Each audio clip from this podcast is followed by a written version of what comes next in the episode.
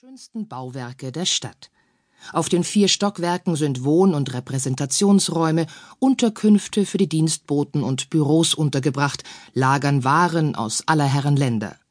Das Unternehmen handelt mit Gewürzen, Baumwolle, Seide, Silber und Wein. Die Gewinne aus den Handelsgeschäften werden in Immobilien und Landbesitz investiert. Für die Gewinnmaximierung sorgt die Herrin des Hauses. Sie hat das Heft fest in der Hand, während ihr Ehemann sich seiner Karriere in der Politik widmet. Mit innovativen Methoden der Buchführung und mit ausgeklügelten Wechsel- und Kreditgeschäften sichert sie den Wohlstand des Unternehmens und der Familie. Sie tauscht Währungen und verdient so an den unterschiedlichen Wechselkursen. Sie stellt Wechsel aus und bezahlt Waren mit Kreditbriefen, was den bargeldlosen Handel mit Venedig, Prag und Wien erlaubt. Es existieren zwar Schulen, die auf den Händlerbüro vorbereiten und in denen Mann unter anderem lernt, die Bücher zu führen, doch Margarete Runtinger hat keine Gelegenheit gehabt, ihr Handwerk zu studieren. Sie entwickelt ihr eigenes System und zeichnet ihre Geschäftsdaten in einer Art doppelter Buchführung auf, eine Methode, die erst mehr als hundert Jahre später von Italien ausgehend in Europa Verbreitung finden wird. Die erhaltenen Rechnungsbücher Zeugnisse eines Expertinnenlebens tragen die Jahreszahlen 1383 bis 1407.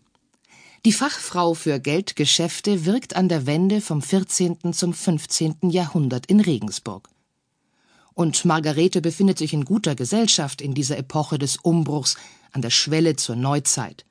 Frauen treiben Handel, ohne viel Wind darum zu machen, rund um die Welt, Sie tätigen Geldgeschäfte, besetzen führende Positionen in Zünften und Handwerkergilden, leiten Reedereien, bauen Häuser, erwirtschaften Vermögen.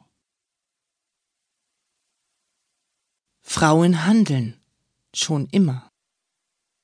Frauen haben durch die Jahrhunderte geherrscht, geführt, verwaltet, gegründet, geleitet, gebaut. Sie haben es nicht nur getan, sich und ihre Kinder zu ernähren oder um nach dem Tod ihrer Männer zu überleben, sondern auch, weil es ihnen Spaß gemacht hat, ihre Talente auszuleben. Sie haben schon zu allen Zeiten mit ihren Männern, mit Vätern und Schwestern oder im Alleingang Unternehmen aufgebaut und Dynastien begründet. Sie haben sich aus Begeisterung für eine Sache ins Abenteuer gestürzt, haben als Unternehmerinnen, Politikerinnen, Wissenschaftlerinnen, Erfinderinnen, Schriftstellerinnen, Künstlerinnen, Schauspielerinnen, Sportlerinnen und Bergsteigerinnen Großartiges geleistet. Sie haben sich von Widerständen und Vorurteilen nicht aufhalten lassen, und jede von ihnen hat so ein klein wenig dazu beigetragen, den nachfolgenden Generationen den Weg zu bahnen. Und heutzutage tun sie es öffentlich und mehr denn je. Die Namen von Beate Use, Enne Burda, Jill Sander oder Anita Ruddick sind Synonyme für Unbeirrbarkeit, für Mut und Visionen.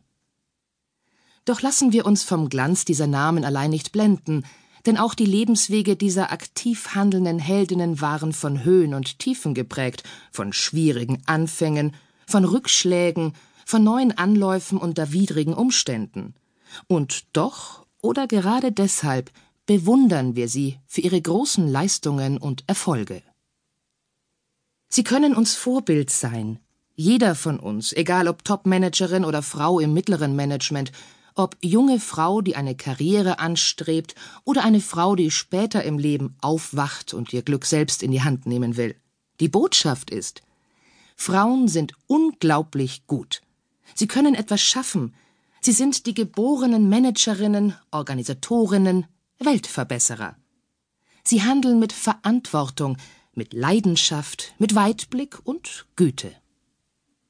Heute führen in Deutschland mehr als 120.000 Unternehmerinnen Firmen mit mehr als zehn Mitarbeitern und einem Jahresumsatz von mehr als einer halben Million Euro.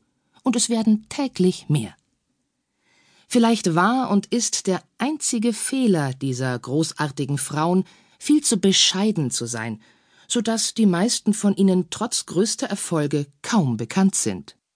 Fazit Es gab sie immer schon, die faszinierenden und starken Frauen.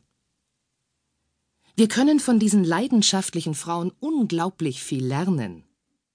Frauen sind viel stärker